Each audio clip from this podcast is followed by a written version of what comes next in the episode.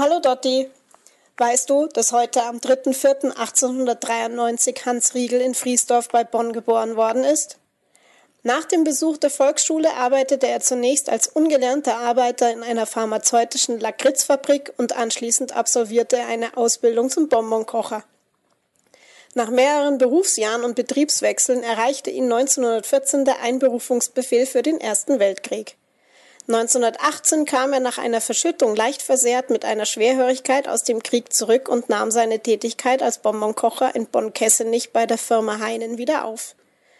Er stieg dort bis zum Geschäftspartner auf, bis er 1920 erste Schritte in die wirtschaftliche Selbstständigkeit nur mit einem Sack Zucker, einer Marmorplatte, einem Hocker, einem gemauerten Herd, einem Kupferkessel und einer Walze unternahm.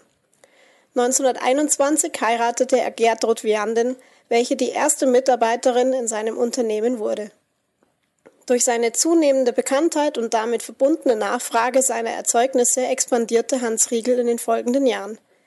Bis zum Zweiten Weltkrieg konnte er mit seiner Firma weiter wachsen und sogar in Dänemark Fuß fassen. Hans Riegel Senior starb kurz vor Kriegsende am 31.03.1945 vermutlich an Herzversagen.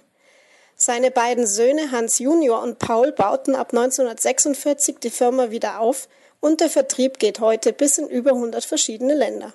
Ach so, jetzt hätte ich beinahe das Wichtigste vergessen. Bereits im zweiten Jahr, also im Jahre 1921 seiner Existenz, erfand Hans Riegel ein Produkt, das heutzutage wie kein zweites für das Unternehmen steht. Die der Goldbären. Seine Firma heißt Haribo. Ein Akronym aus seinem Vor- bzw. Nachnamen Hans Riegel und seiner Firmenstätte Bonn. Liebe Grüße von Silke. Ciao.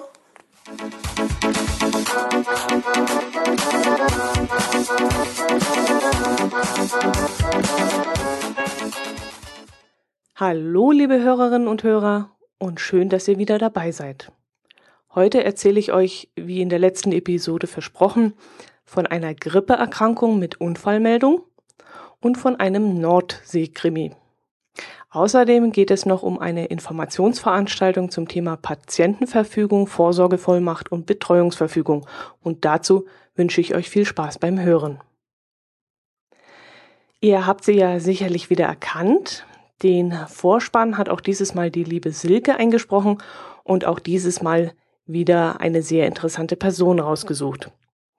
Ich finde das mal ganz lustig. Ähm, für mich ist das ja etwas seltsam. Ich höre den Text, höre den Namen der Person und kann trotzdem eins und eins nicht zusammenzählen und kapiere erst relativ spät, wer die genannte Person eigentlich ist. Das ist mir schon beim letzten Mal aufgefallen, dass mir das so gegangen ist. Ich meine, ich, ich weiß jetzt nicht, wie, wie es euch dabei geht. Ihr macht das ja schon länger mit. Ihr habt ja schon öfters diese Vorspänne, Vorspänne? Im Mehrzahl von Vorspann ist Vorspänne, oder? Äh, auch ein blödes Wort. Ja, also für mich ist die Situation jedenfalls ganz, ganz neu. Äh, nämlich, dass ich den Vorspann nicht selber einsprechen muss, sondern mich einfach nur zurücklehnen kann und einfach nur lauschen kann. Hm. An diese Situation könnte ich mich übrigens gewöhnen. Das macht eigentlich richtig viel Spaß. Wenn ihr euch also da draußen, liebe Hörerinnen und Hörer, Hörer, die männlichen Personen können sich, wie Jana in ihrem Kommentar auch geschrieben hat, auch angesprochen fühlen. Wenn ihr euch dazu also berufen fühlt und mal Lust habt, einen solchen Vorspann einzusprechen, dann tut euch doch bitte keinen Zwang an. Meldet euch, sagt mir, für welchen Freitagstermin ihr etwas machen möchtet. Und äh, ja, einfach nur, damit es keine Überschneidung gibt. Und dann würde ich mich über eure Beiträge freuen. Haribo. Bei Haribo in Bonn waren wir übrigens auch schon mal im Fabrikverkauf. Das hatte ich mir damals irgendwie spektakulärer vorgestellt. Irgendwie dachte ich mir, ich würde in ein riesiges Gummibärchen Eldorado sozusagen in ein Colorado Eldorado eintauchen können. Ich hatte mir äh, so eine riesige Einkaufs- und Erlebniswelt vorgestellt mit, ähm, keine Ahnung, Gummibärchenbaum und Gummibärchen-Bälleball oder irgend sowas in der Art. Das Ganze war dann aber leider nur ein ganz normaler, recht übersichtlicher und harmloser Fabrikverkauf, triste Regalreihen mit Pappkartons, in denen sich die Tüten stapelten, aber das war's dann auch schon, mehr gab es da eigentlich nicht. Preislich auch nicht unbedingt der Hit. Wenn man auf ein Angebot im Supermarkt wartet, kommt man da vermutlich wesentlich günstiger weg. Wir haben hier in der Nähe nämlich einen Balsenfabrikverkauf und dort können wir auch Kekse, Chips, Kuchen und solche Dinge vergünstigt in Anführungszeichen kaufen. Aber auch da ist es meist sinnvoller, auf ein Angebot bei Rewe oder in irgendeinem anderen Supermarkt zu warten.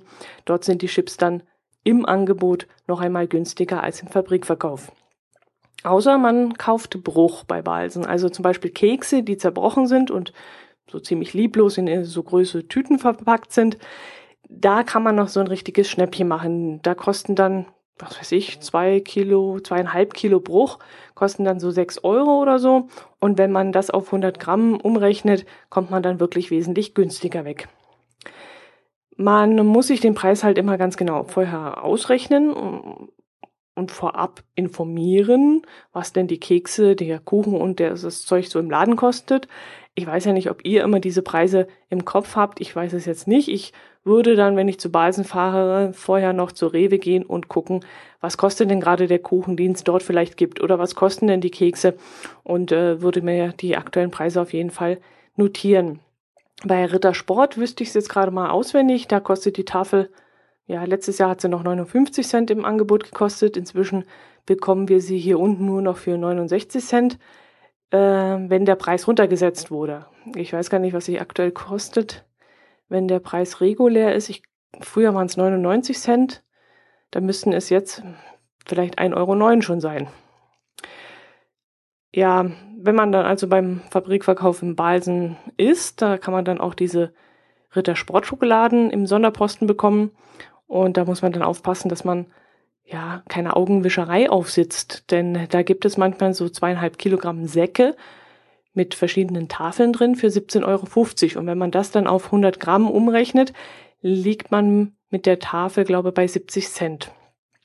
Und das ist natürlich immer noch günstiger, ähm, weil es ja auch ein Angebot ist. Also günstiger als der Normalpreis im Geschäft.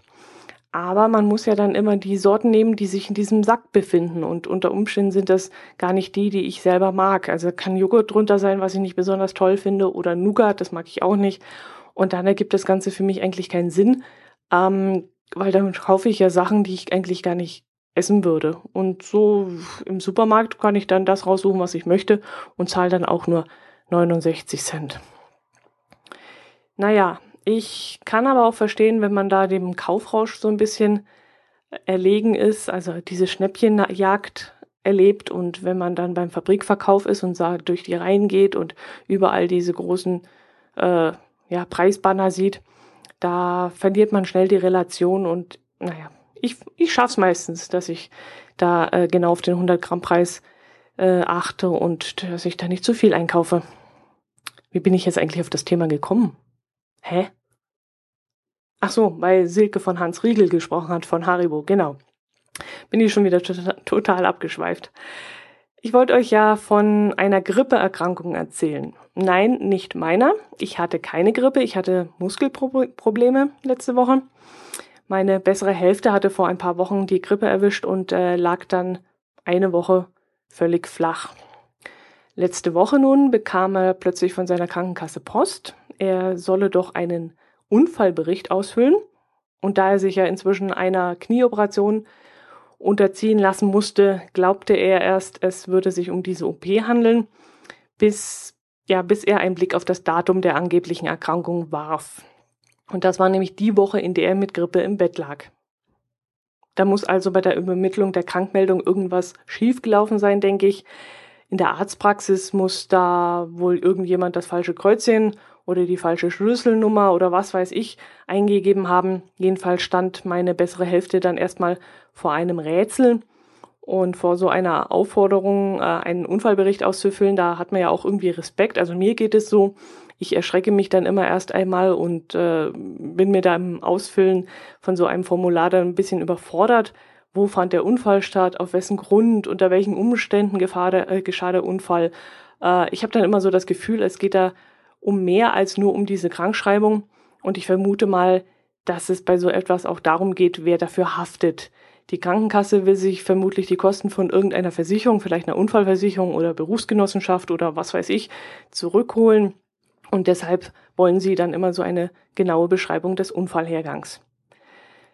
Naja, meine bessere Hälfte hat dann seine Krankenkasse angerufen und gesagt, er wüsste jetzt nicht genau, wer von den 1,3 Millionen Viren schuld an diesem Grippeunfall wäre und was man denn in so einem Fall jetzt tun könnte. naja, er hat sich dann schnell aufgeklärt, er musste dann auch nichts mehr ausfüllen, es wurde dann einfach äh, umgeschrieben und das war es dann auch. Ich war übrigens auch krank, ihr habt das vielleicht auf Twitter mitbekommen. Danke an dieser Stelle für die lieben Genesungswünsche. Ähm, ich hatte meine Podcaster-Kollegen und Kolleginnen nämlich auf Twitter aufgefordert, ein paar Podcasts rauszuhauen, damit ich im Bett liegend beziehungsweise auf dem Weg zum Arzt oder zur Massagepraxis ein wenig Unterhaltung haben würde. Den Gefallen haben sie mir leider nicht getan und da blieb es mir leider, ja, blieb mir nichts anderes übrig, als ein Buch zu lesen. Wenn mein Podcatcher leer war, habe ich dann endlich mal wieder ein Buch zur Hand genommen und ich habe dann den Krimi Küstenmorde von Nina Oland gelesen, in dem es um einen Toten geht, der auf der Nordseeinsel Amrum an einem sogenannten Quermarkenfeuer hängend gefunden wurde und um dessen Frau, die ebenfalls tot aufgefunden wurde, und zwar an die Dielenbretter ihrer Wohnung genagelt. Ja, äh, ziemlich heftig, aber ja, ich wollte mal wieder einen Lokalkrimi lesen und da ich wieder einmal von einem Allgäu-Krimi enttäuscht worden war, habe ich mich dann mal auf die Suche nach einem, Nord nach einem norddeutschen Lokalkrimi gemacht und ganz ehrlich, also entweder die Allgäuer können keine Bücher schreiben oder ich bin da irgendwie grundsätzlich negativ eingestellt. Ich weiß es nicht. Denn im Gegensatz zu den Allgäu-Krimis hat mir der Nordsee-Krimi richtig gut gefallen. Mir sind keine dummen Klischees aufgefallen, wie es mir bei den Allgäu-Krimis immer so passiert, wo jeder Kommissar ein dämlicher Allgäuer Bauerntrampel ist und nur Kässpatzen und Leberkäse frisst. Und man wurde im Nordsee-Krimi auch nicht mit irgendwelchen nebensächlichen Privatgeschichten der Ermittler aufgehalten, was sie zum Beispiel gerne essen oder in welchem Verein sie tätig sind oder irgendeinem so Kram. Aber das kann natürlich auch daran liegen, dass ich einen gewissen Abstand zur norddeutschen Landschaft und zu der Bevölkerung habe und mir vermutlich gar nicht auffallen würde, wenn die Figuren im Roman, keine Ahnung, Fischbrötchen essen würden oder sowas. Wären es Leberkässemmeln gewesen, hätte ich mich vermutlich auch wieder aufgeregt, aber wenn da jemand ein Fischbrötchen isst oder irgendwas, fällt mir das vermutlich gar nicht auf. Also ich hoffe, ihr versteht, was ich sagen will. Ein Norddeutscher, der einen norddeutschen Krimi liest, regt sich vielleicht genauso über offensichtliche Klischees auf, wie ich mich als Süddeutsche über süddeutsche Klischees in süddeutschen Krimis aufrege. Ja, das mal so kurz zusammengefasst. Was mir an dem Nordsee-Krimi gefallen hat, ist die Tatsache, dass ich eigentlich bis zum Schluss keinen blassen Schimmer hatte, wer der Mörder ist. Es blieb bis fast zum Schluss eigentlich alles offen. Seltsamerweise äh, war es mir auch gar nicht so wichtig, wer der Mörder ist.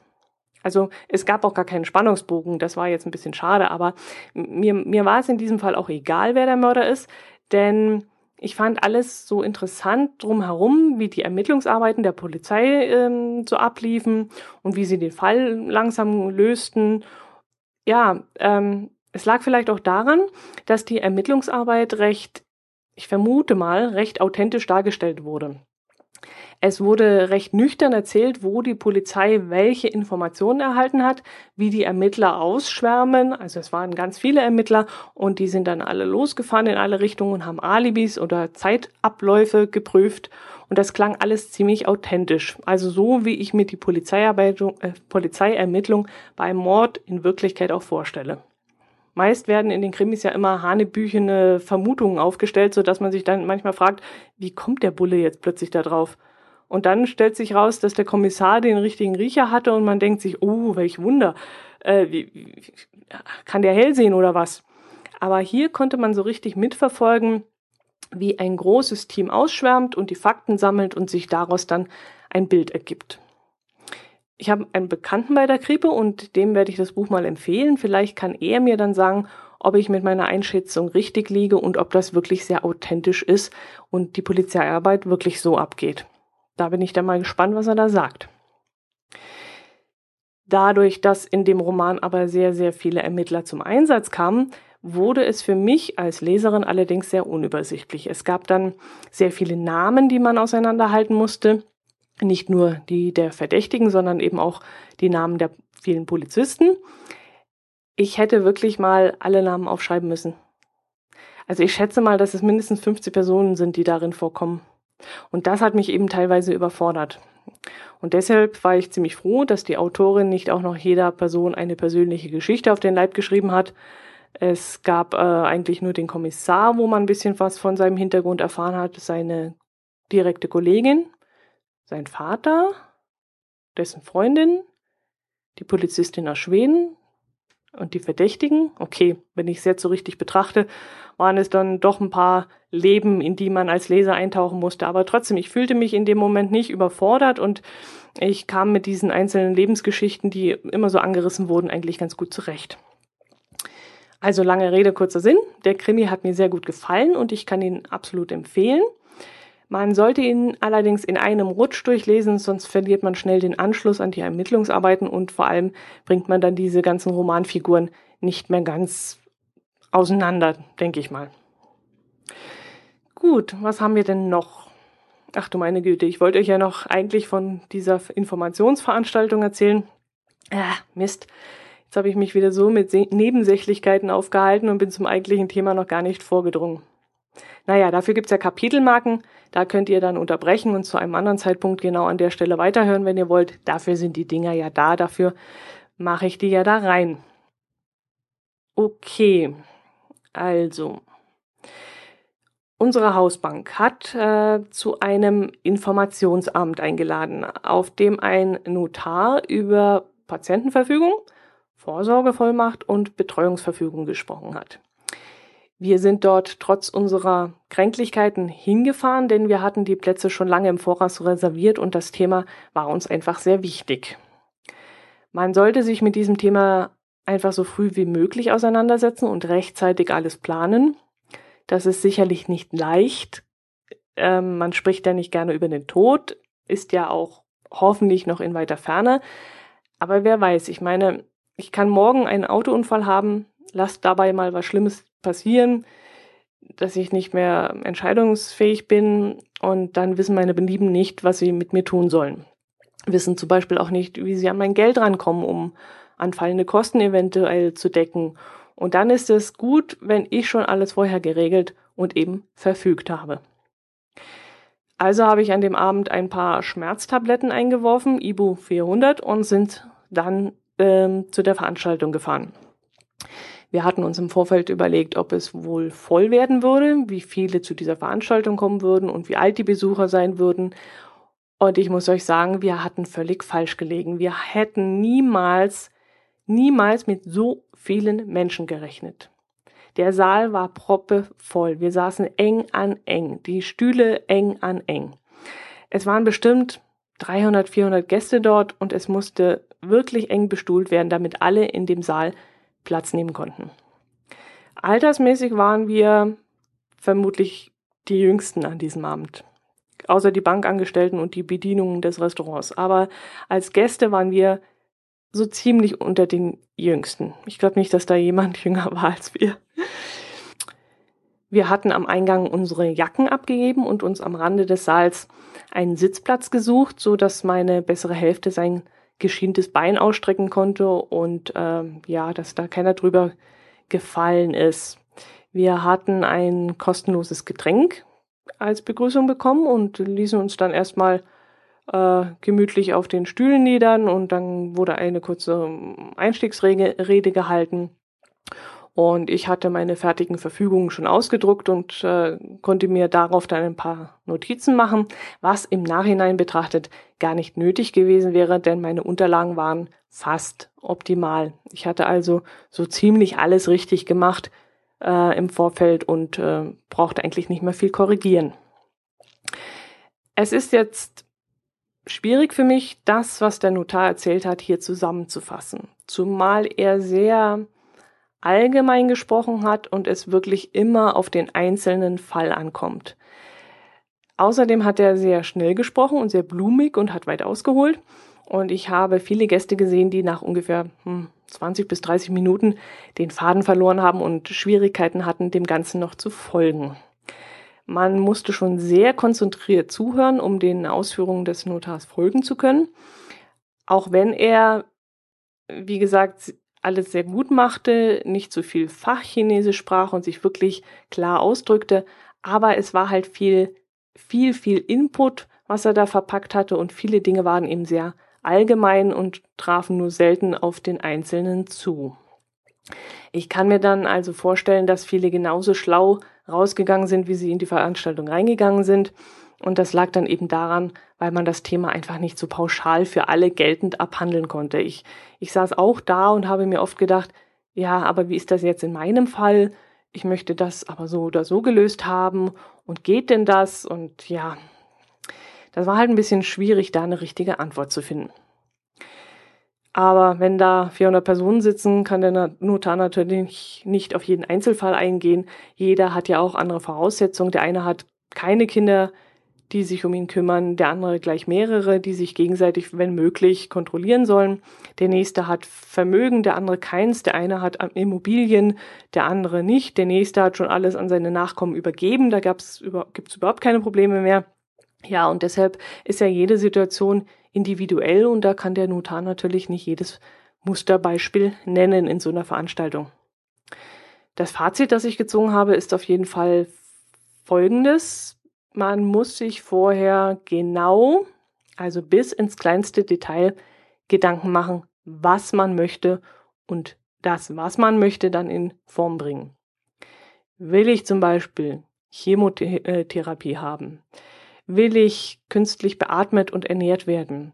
Will ich im Krankenhaus sterben, daheim oder im Hospiz? An dieser Stelle kann man sich dann auch gleich nochmal Gedanken machen, ob man Organe spenden will. Und das auch noch mit reinschreiben. Dann muss ich mir die Frage stellen, jetzt wenn es Geldangelegenheiten sind, wem vertraue ich bedingungslos mein Vermögen an? Zu wem habe ich vollstes Vertrauen und würde ihm mein ganzes Geld und meine Immobilie anvertrauen? Also das sind eine ganze Menge Fragen im Vorfeld, die beantwortet werden müssen. Und das ist eigentlich die Krux an der Sache. Man will sich ja im Grunde nicht damit auseinandersetzen. Man will sich ja nicht mit dem Thema Tod beschäftigen, mit, mit, ja, das Vermögen nicht vorher schon aus der Hand geben oder Grundvoraussetzungen dafür liefern, dass jemand hinter meinem Rücken an alles rankommt. Also es ist schon sehr schwierig, aber man muss sich damit auseinandersetzen. Es geht leider nicht anders. Und wenn man sich da ausführlich Gedanken gemacht hat, dann kann man sich seine eigene Verfügung zusammenstellen und das ist dann eigentlich nicht mehr so schwierig. Ähm, es gibt da verschiedene Bausteine im Internet, von denen hat der Notar zwar abgeraten, hm, hat dann gemeint, das seien standardisierte Formulare und das sei nicht das Richtige. Klar, das muss er machen. Er lebt ja davon, dass die Leute zu ihm kommen und sich beraten lassen. Und äh, kurz darauf hat er sich allerdings widersprochen, als er auf eine offizielle Seite des Bundesministeriums der Justiz, ist es glaube, verwiesen hat, auf dem ein ganz, ganz tolles Standardformular äh, stehen soll ähm, ja, ich, ich weiß es nicht. Ich habe es auch am, im Internet aus, äh, zusammengesucht, habe mir verschiedene Blöcke rausgesucht und das zusammengestellt und mit ein bisschen Nachdenken kann man ja selber auch noch ein bisschen eingreifen und den einen oder anderen Fall anpassen. Auf jeden Fall möchte ich bei euch mal den Gedanken anregen, sich um solche Dinge zu kümmern. Es ist nie zu früh dafür, aber leider ist es manchmal schneller zu spät, als man gedacht hat. Ja, im Anschluss an den Vortrag ist dann noch ein Zauberkünstler zur Unterhaltung der Zuschauer aufgetreten. Meine bessere Hälfte fand ihn ganz gut. Ich habe mich eher gelangweilt und wäre lieber gegangen.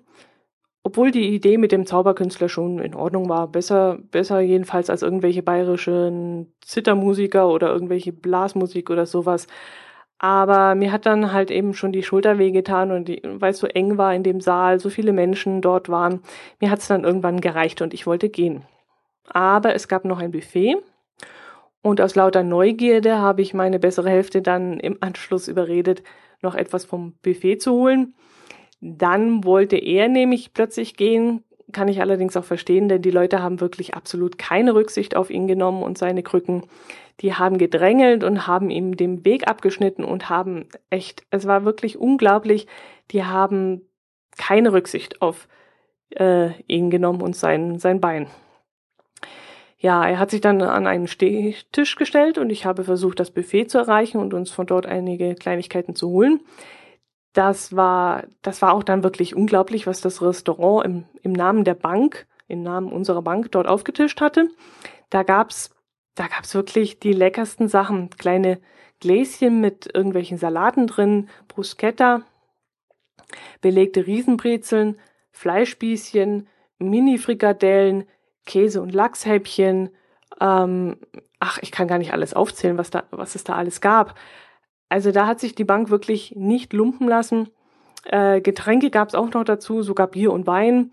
Und ich durfte ja nichts trinken. Ich musste ja A noch fahren und zweitens hatte ich ja rechtlich Medikamente intus. Wir sind dann äh, auch nicht lange geblieben und ging es ja wirklich beiden nicht so gut. Und so haben wir dann bald den Weg nach Hause gesucht. Jo, das war's von diesem Informationsabend. Welche Stichworte stehen denn noch auf meiner Liste? Hm, danke für Flatter, Amazon und Co. Genau, das steht da. Ich möchte mich wieder einmal bei den lieben Flatterern bedanken, die so regelmäßig auf den Button klicken, um mir eine kleine Anerkennung zukommen zu lassen.